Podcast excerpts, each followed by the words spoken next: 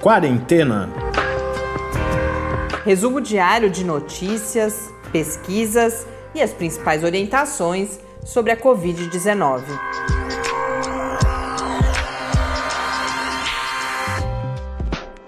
Quarentena, dia 65. Olá, bem-vindos ao nosso 65º encontro. A gente já está até perdendo as contas. As contas, todo dia a gente precisa pensar, né? Qual, qual que é o número. Eu sou Mariana Petson. Eu sou Tarso Fabrício. Neste momento, o Brasil registra ah, o último dado de ontem à noite do, da elevação no número de mortes foi de 674 novas mortes, mas considerando os dados mais atualizados, a gente ainda não tem os dados oficiais do Ministério da Saúde, é cedo ainda, mas nós temos uma nova fonte de informação que eu descobri hoje, que inclusive é uma dica, o painel da chamada Rede Covida, que é uma iniciativa da Universidade Federal da Bahia e do SIDAX, que é o Centro de Integração de Dados e Conhecimentos para a Saúde, vinculado à Fiocruz, no estado da Bahia. Ele tem um número um pouquinho acima da John Hopkins, então tá, tem os, deve adquirir esses dados mais rapidamente. E segundo esses dados, a última vez que nós consultamos, a gente está nesse momento com 264 mil 667 casos e 17.579 mortes. Isto, se se confirmar, é um acréscimo de pelo menos 787 mortes de hoje em relação a ontem. Como esse número ainda está sendo consolidado, a nossa expectativa é que a gente tenha números mais altos do que esse 787 hoje, então, indicando a continuidade do crescimento nessa taxa de novas mortes a cada 24 horas. Mas vamos aguardar pelos números oficiais. No mundo, segundo a Organização Mundial da Saúde, são 4 milhões 731 mil 458 casos, com 316.169 mortes por Covid-19 até este momento. No painel da John Hopkins, o número já é de 4 milhões 872.308 casos de Covid-19 em todo o mundo. Hoje a gente fala de novo um pouco sobre modelagem, mas não da teoria da modelagem. A gente tem alguns novos resultados divulgados, inclusive um novo relatório do Imperial College com foco na situação brasileira, que foi divulgado ontem. Algumas novas uh, reações à notícia sobre os primeiros resultados da vacina da Moderna, sobre os quais a gente falou ontem. Cloroquina também está na pauta e uma discussão um pouco mais profunda sobre desafios no desenvolvimento de fármacos a partir de uma matéria que foi publicada na revista Nature. Mas antes disso, Tarso tem uma iniciativa, uma nova iniciativa aí de combate, nesse caso, à infodemia, né, aqui no Brasil. Exatamente. A Câmara Municipal de Recife e a Assembleia Legislativa de Pernambuco analisam projetos sobre sanções para quem produzir e disseminar fake news sobre a pandemia. O projeto que tramita na Câmara de Recife já prevê multa de 300 a 3 mil reais para quem realizar essas práticas. E na Assembleia Legislativa, o projeto prevê a inclusão da prática de disseminação de fake news como descumprimento de medidas sanitárias de enfrentamento à emergência de saúde atual, também com uma previsão para punição com multa. É, iniciativas desse tipo, estratégias para o combate às fake news e informações de baixa qualidade em geral, elas são, é claro, importantes e bem-vindas, mas a gente também precisa estar sempre atento e os movimentos de uh, democratização da comunicação, de liberdade de imprensa, sempre levantam um, uma, um outro aspecto disso que a gente precisa tomar muito cuidado com o que será classificado como fake news e para que medidas não tolham a liberdade de imprensa, porque isso porque a gente viu particularmente o presidente dos Estados Unidos primeiro e depois aqui no Brasil também chamando de fake news tudo aquilo que uh, o desagrada, que é uma crítica. o discurso deles. Então esse tipo de medida precisa ser bastante refletida e com uma fiscalização e um acompanhamento da sociedade para que a gente aos poucos não vá implantando medidas que vão contra justamente a liberdade de expressão, a liberdade de imprensa. Como eu disse, a gente tem alguns resultados de modelos hoje. O primeiro deles foi uma matéria publicada no Estadão e, segundo o jornal, foi um modelo executado a pedido do próprio jornal por uma equipe da COP, da Universidade Federal do Rio de Janeiro. Nós comentamos outro dia que eles têm um modelo desenvolvido, mas eles não têm, como outras iniciativas, uma página pública em que é possível rodar esse modelo mas atendem, dizem que estão à disposição, inclusive de tomadores de decisão, e deve ter sido isso que aconteceu do Estadão encomendar essa eh, rodar esse modelo ou fazer um modelo específico aí, reunindo equipes da COP, então, da Marinha do Brasil e da Universidade de Bordeaux. O resultado foi publicado no Estadão. Eu achei a matéria um pouco confusa, me pareceu ter algumas é, incoerências ali, não consegui entender muito bem o que ela está falando. Ela diz que a expectativa, né, a previsão a partir desse modelo é que haja um pico de infecções agora, mas que a estabilização aconteça apenas no final do mês de julho. Depois vai falar em 370 mil casos em 18 de julho, sendo que nesse momento, então, a gente está com cerca de 264 mil casos. Mas essa parte eu confesso que eu achei confusa, mas tem uma ilustração muito interessante nessa matéria eu recomendo que as pessoas olhem porque eles fazem comparações entre três curvas distintas que são a primeira previsão que o modelo dele tinha dado antes da Páscoa, quando as medidas de relaxamento estavam no seu nível aí com maior adesão da população. Logo depois da Páscoa, eles identificam um relaxamento ou uma diminuição dessa adesão, e aí a gente tem uma segunda curva e uma terceira curva que eles colocam nesse gráfico, que é quando começou a aumentar o número de testes realizados no Brasil, em que você tem uma elevação de casos, portanto, que é impactada não só pelo transcorrer da pandemia, mas também pelo fato que você está testando mais e, portanto, está identificando mais casos. Então, eu acho interessante para a gente ir compreendendo essas variações, nesse caso, por exemplo, derivadas tanto de diferentes padrões de distanciamento físico, quanto de diferentes medidas de identificação e de testagem. Então, por isso, eu recomendo a matéria vai estar lá, né, aproveitando para dar o serviço. A área no Lab, para quem ainda não conhece, no site do Lab, que é www.lab, com i no final, .ufscar.br barra quarentena news, onde a gente compartilha as principais notícias tratadas aqui no Quarentena. Uma outra matéria que eu queria comentar é uma que foi publicada na Folha de São Paulo, que vai fazer uma compilação de como diferentes países e diferentes estados brasileiros adotaram medidas que eles chamaram de lockdown. Porque uma ressalva que a Folha faz, e é verdade, a gente tem visto isso em vários textos, é que cada lugar chama de lockdown, ou mesmo de quarentena, né? ou mesmo de medidas de distanciamento, coisas diferentes.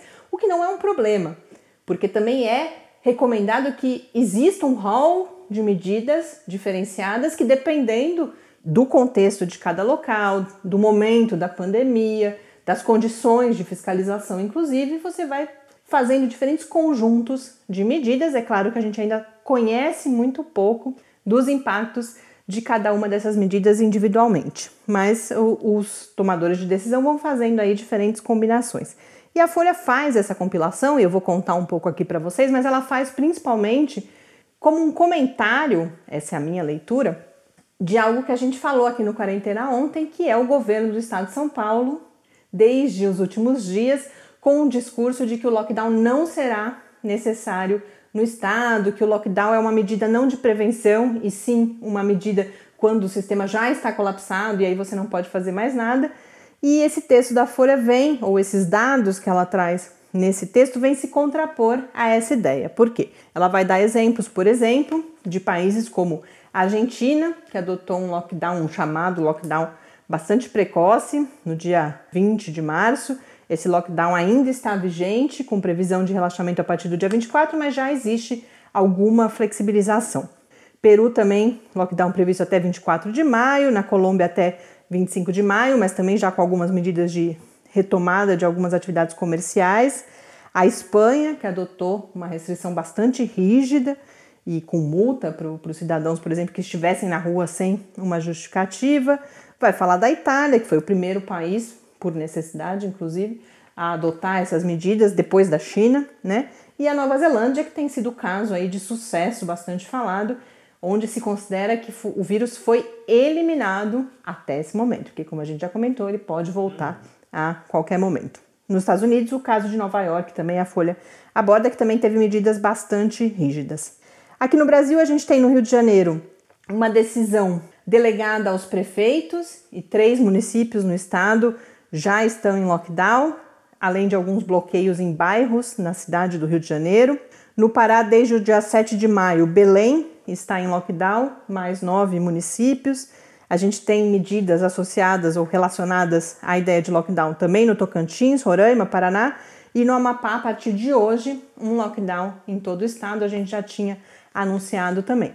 E aí em São Paulo a gente tem então essas declarações, inclusive um pouco desencontradas. Uma das matérias vai tratar disso, que o Dimas Covas, que é quem substituiu o Davi Wip, né, no Comitê de Gestão da Crise, ele fala: ah, o lockdown vai ser adotado nessas condições de lotação de UTIs, por exemplo. E o Estado já está bem próximo, não é ele que diz, né? Mas a gente tem os dados que o Estado já está bem próximo desses números. Mas o, governa o governador dizendo que não, não, vai, não haverá lockdown em São Paulo. Então a gente aguarda aí as cenas dos próximos capítulos aqui no Estado. Eu acredito que essa, esse bloco de feriados, né, que estão fazendo agora, é eles quase que um lockdown. É, eles estão apostando nisso, é verdade. É mais tranquilo, de né? de Porque... lockdown, é. Mas já teve chiadeira, né, do setor financeiro, uhum. dos bancos. Vamos ver como que vai ser isso a partir de amanhã.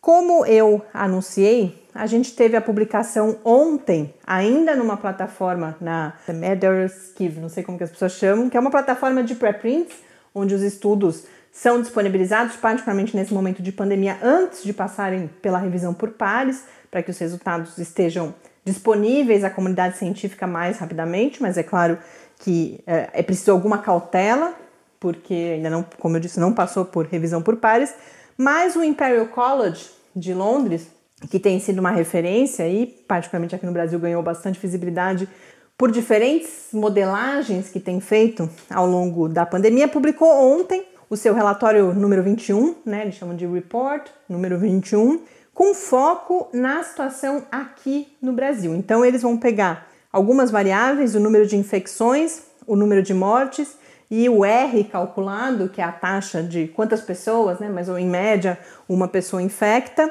e vão fazer previsões para 16 estados brasileiros. Eles consideraram apenas 16 estados porque o modelo exige um número específico de mortes, então são, foram só os estados com mais de 50 mortes já registradas.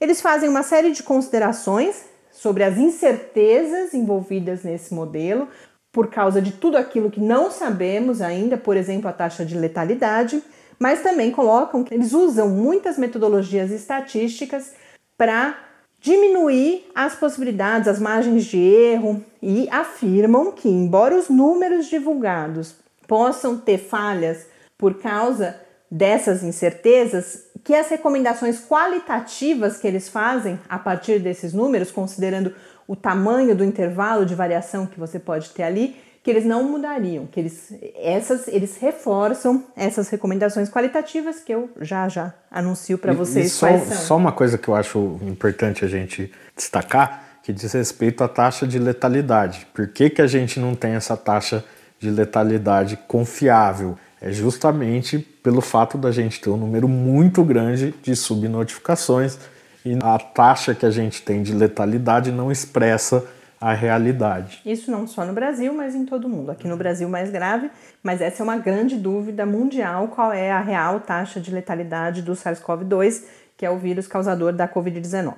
Então, alguns dados que o Imperial College traz é que uma situação de grande heterogeneidade entre os estados brasileiros, e eles destacam, por exemplo, que 81% das mortes no país estão concentradas em apenas cinco estados, que são são Paulo, Rio de Janeiro, Ceará, Pernambuco e Amazonas. E vão usar isso para mostrar justamente que você tem estados em diferentes estágios da pandemia.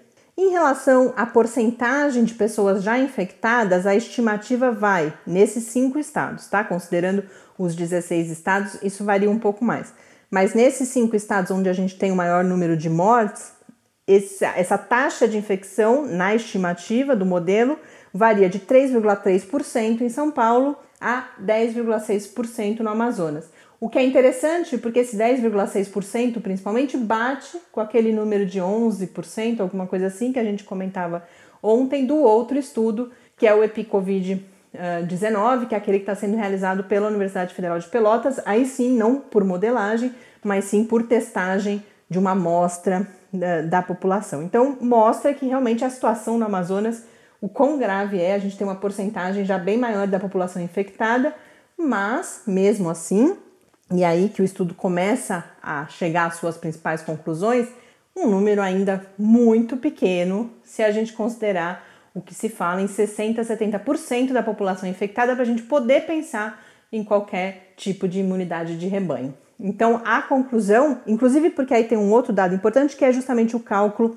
do R, da taxa de transmissão. Eles calculam o, chamado R0, que seria a primeira taxa de transmissão quando a pandemia se instalou no país, algo entre 3 e 4, e concluem que houve uma grande redução a partir das medidas chamadas não farmacológicas de contenção, que são todas essas estratégias de distanciamento, estratégias de higienização, uso de máscaras, o conjunto de medidas que a gente tem tomado para tentar evitar a transmissão. Houve uma redução nesse R, eles colocam em média de 54%, mas ele ainda está acima de 1. Lembrando que 1 é quando a pandemia estabiliza, a transmissão se estabiliza. Acima de 1 significa que estamos ainda numa fase de curva crescente. E este é um aumento no Brasil, e considerando essa alta porcentagem da população ainda vulnerável, o que eles dizem é: as medidas de distanciamento já adotadas não foram suficientes, e caso não haja a implantação de medidas mais rígidas, então eles não estão dizendo, não estão falando só em adesão da população, eles dizem ou são implantadas medidas mais rígidas ou esse R permanecerá acima de 1 e, portanto, nós continuaremos numa fase Ascendente. crescente da curva da pandemia aqui no Brasil. E chegam a falar, inclusive, em lockdown, não recomendando isso diretamente, mas dizendo que em outros países, como por exemplo Itália e Espanha, foi isso que conseguiu levar o R para baixo de 1. Então, esses são os resultados desse estudo, da, dessa modelagem do Imperial College. E agora, antes da gente ir para a última parte aqui do episódio, em que falaremos sobre a vacina, rapidinho, de novo, da Moderna, e uma reflexão da Nature sobre desafios no desenvolvimento de fármacos, vamos acompanhar o quadro de hoje com o professor Bernardino. Perguntas e respostas sobre a Covid-19. Professor Bernardino, tem se tornado cada vez mais recorrentes eh, notícias e manifestações das autoridades de saúde relacionadas à preocupação com o acompanhamento de várias outras condições de saúde durante esse processo da pandemia. No sentido de que as pessoas com receio de se contaminarem têm procurado menos os serviços de saúde para acompanhamento, por exemplo, relacionado à prevenção do câncer, acompanhamento de condições cardíacas, a própria vacinação infantil tem sido falada, dentre várias outras condições. Quais são, portanto, as orientações para a população em relação a esse acesso a serviços de saúde? O que pode e o que não pode esperar? É claro que não teremos aqui a oportunidade de fazer uma lista exaustiva, mas uma orientação geral de como as pessoas podem proceder ou onde, inclusive, buscar essas orientações para que não negligenciem outros aspectos da sua saúde que precisam continuar sendo cuidados durante a pandemia. Cada caso é um caso e não dá para a gente assim, generalizar para todo mundo a mesma coisa. A orientação que tem sido dada é que todas as pessoas que fazem acompanhamento de saúde ou que precisam de alguma orientação em relação a essas questões, inclusive preventivas, que elas entrem em contato por telefone com o serviço de saúde que elas estão acostumadas a frequentar. Seja o médico particular, o posto de saúde mais próximo, a unidade básica de saúde mais próxima, a unidade de saúde da família. Então, a orientação que o Ministério tem dado é muito nesse sentido então a pessoa telefona para a unidade de saúde, expõe a situação dela e o interesse e a necessidade dela, e aí a equipe de saúde que atender vai orientar a respeito de agendamento de algum atendimento, vacina, é, alguma conduta que precisa ser tomada com mais urgência, se orientação pode ser dada por telefone mesmo ou não, se a pessoa vai precisar ir à unidade de saúde ou receber uma visita domiciliar, não é?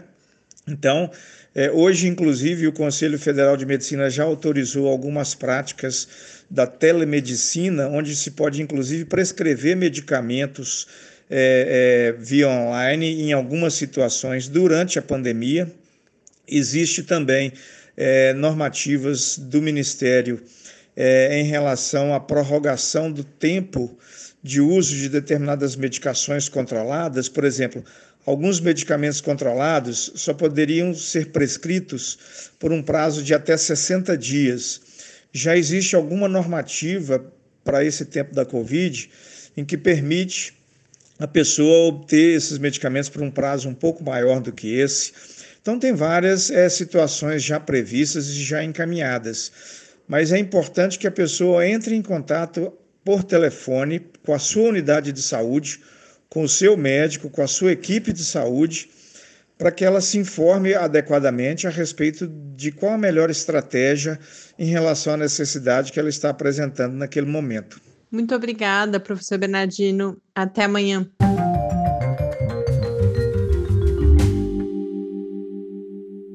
Estamos de volta aqui no Quarentena. Eu pensei agora faz tempo que eu não apresento o professor Bernardino para os nossos novos ouvintes. O professor Bernardino é professor, Bernardino Geraldo Alves Souto, é professor no Departamento de Medicina, aqui da Universidade Federal de São Carlos, dirige o comitê da Universidade de Enfrentamento à Covid-19 e praticamente desde os primeiros episódios aqui do Quarentena tem sido nosso parceiro respondendo às principais dúvidas que ou a gente identifica ou nossos ouvintes mandam para a gente. Aproveitando, convidar vocês para mandarem questões para o quadro do professor Bernardino, contarem para a gente que estão, continuam nos ouvindo ou novos ouvintes, sugestões de pauta. O contato pode ser feito pelo e-mail podcastquarentena@gmail.com ou também no Twitter em QuarentenaCast. Agora, muito rapidamente, ontem falamos da vacina da Moderna, tinha sido o dia da divulgação de primeiros resultados considerados promissores e hoje as repercussões foram na linha do que a gente trouxe aqui no programa ontem, que são dados extremamente preliminares, são dados de apenas oito pacientes. E não só isso, o Science Media Center, que é um, uma das minhas referências para ver essa repercussão entre especialistas, que é um site dedicado a isso, novas notícias ou novos estudos que são publicados, eles consultam outros especialistas da área para que eles deem a, a sua avaliação daquela novidade. E lá o que eles dizem é que é fase 1, com apenas 8 pacientes, o total de pacientes nessa primeira fase são 45. A gente só tem um resultado de 8 por enquanto, é fase 1, e só o que esses primeiros resultados mostram é uma reação, uma reação negativa, né, de efeitos colaterais, bastante sob controle, aparentemente, é só um vermelhão que deu no local da aplicação, e uma primeira resposta imune que é o mínimo para você pensar em uma vacina eficaz, para continuar para as próximas fases, inclusive. Mas que não há muito mais do que isso nesses primeiros resultados. E o Estado de São Paulo aqui no Brasil também trouxe, fez uma repercussão daí com especialistas do país e na mesma direção, eles colocando, ok, é promissor, mas calma lá, é muito inicial, a gente tem várias outras indo na mesma direção. Então ninguém dizendo que, bom, é uma falácia, não é nada disso, todo mundo achando promissor, mas com muita calma, porque é um estágio bastante inicial.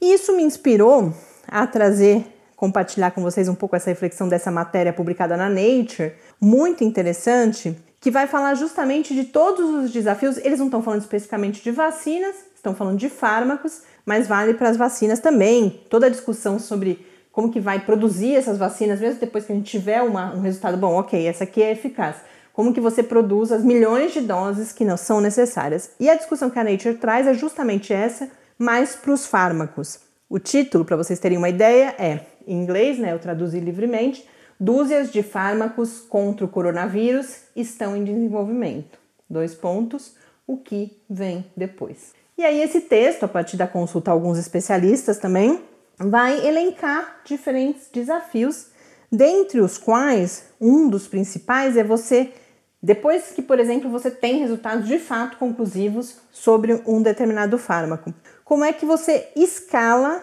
processos de fabricação que são na maior parte dos casos, muito complexos. Se a gente pegar o Remdesivir, por exemplo, que é um dos fármacos que tem se mostrado mais promissores, ele é um fármaco novo, com um processo de fabricação complicado, complexo, uma síntese química de várias etapas. Então, como é que você se prepara para escalar isso rapidamente? E mesmo no caso de outros compostos, aqueles tratamentos que foram que eram, já eram usados para outros fins e agora estão sendo testados contra a COVID-19, se algum deles se mostrar eficaz, mesmo nesses casos você pode ter gargalos na cadeia de produção que tornam difícil o escalonamento. Então, um dos exemplos muito interessantes que é dado ali por um pesquisador da área de operações, né, é que muitas vezes os fabricantes eles têm pouco controle sobre a sua, sobre a sua cadeia de produção e há, por exemplo, no caso das vacinas, uma preocupação com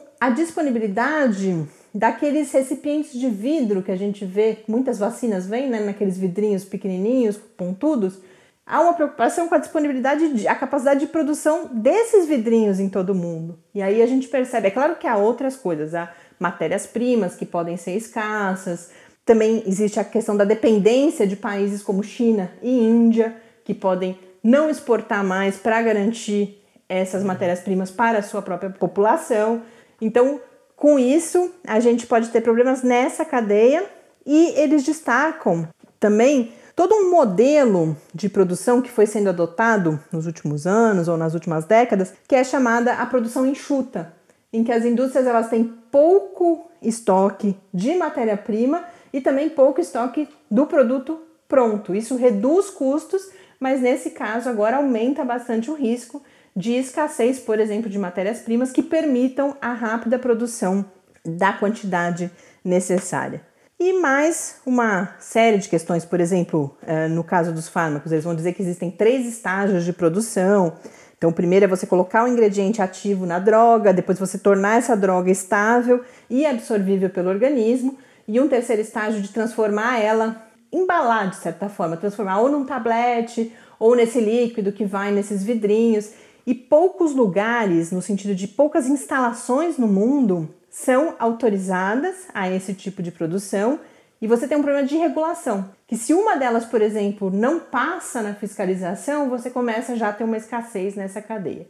Então, tudo isso para mostrar a complexidade da situação da qual estamos falando, mas não é que as pessoas não estejam atentas a isso. A gente tem, por exemplo, a questão da Gillette, que é quem produz o Remdesivir, que já está em contato com fabricantes em todo o mundo, já está adotando algumas medidas para poder escalonar a produção do Remdesivir, mas é contra a ideia de que existe uma solução imediata, que descobriu, está disponível, a gente tomou e ficou ou tratado ou imune contra a Covid-19. A gente tem um processo que é um pouco mais longo pela frente.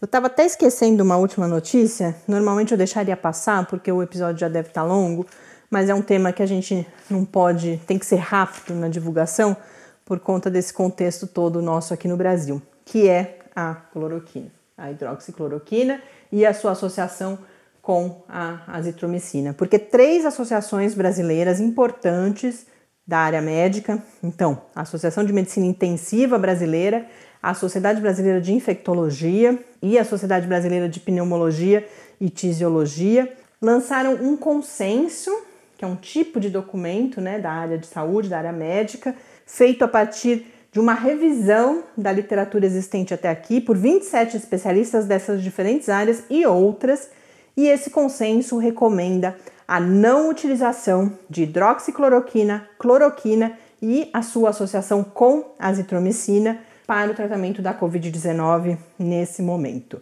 Eles vão falar, eu vou repetir o que a gente já disse aqui 20 vezes, na verdade. É impressionante que isso ainda precise estar sendo dito, que essas associações precisem estar divulgando esses documentos, mas a gente sabe bem por que que isso é necessário aqui no Brasil. Então eles vão dizer que o nível de evidências é fraco, fraquíssimo, e por outro lado, que os riscos são grandes e que assim o uso deve ser feito apenas em pacientes em estado crítico, hospitalizados e com constante monitoramento, por conta principalmente das arritmias cardíacas, que são efeitos colaterais da cloroquina, e preferencialmente mediante protocolos de pesquisa clínica, que é o que vários, eh, cada vez mais há consenso sobre isso. Só justifica usar nas pesquisas para que de fato a gente finalmente, com estudos randomizados, controlados, a gente possa encerrar esse capítulo para o bem ou para o mal. E além dessas três associações, ontem já a Sociedade Brasileira de Imunologia também tinha feito um parecer técnico a partir de uma revisão da literatura dizendo que recomenda aguardar os resultados do Solidariedade, que é aquele grande estudo multicêntrico realizado pela Organização Mundial da Saúde e que antes disso então não recomenda o uso da hidroxicloroquina, da cloroquina e qualquer uma associações com a azitromicina. Voltando aquele ainda aquele documento das três associações, eles também estudaram outros fármacos e concluem pela recomendação do uso profilático da heparina, que é a questão do anticoagulante, que a gente já comentou aqui também, profilático no hospital, com controle, né, todos os cuidados mantidos. Mas esse eles consideram que já há evidências mais robustas para recomendar o uso. O remdesivir não entrou no estudo deles porque o medicamento ainda não está disponível aqui no Brasil. Bastante notícia. Hoje, então, cobrimos aí alguns aspectos importantes e a gente volta amanhã aqui em mais um dia da nossa quarentena. Grande abraço. Até amanhã e se puder, fique em casa. Quarentena é uma realização do Laboratório Aberto de Interatividade para a Disseminação do Conhecimento Científico e Tecnológico da Universidade Federal de São Carlos, o LAB da UFSCar, do Centro de Desenvolvimento de Materiais Funcionais, CDMF, e do Centro de Inovação em Novas Energias, o CINE. Pauta, produção e apresentação: Mariana Pezzo e Tárcio Fabrício. Arte e design de Henrique Mateus. Desenvolvimento web: Eduardo Martins. Edição de áudio: Lucas Stefanuto. Apoio Fundação de Amparo à Pesquisa do Estado de São Paulo.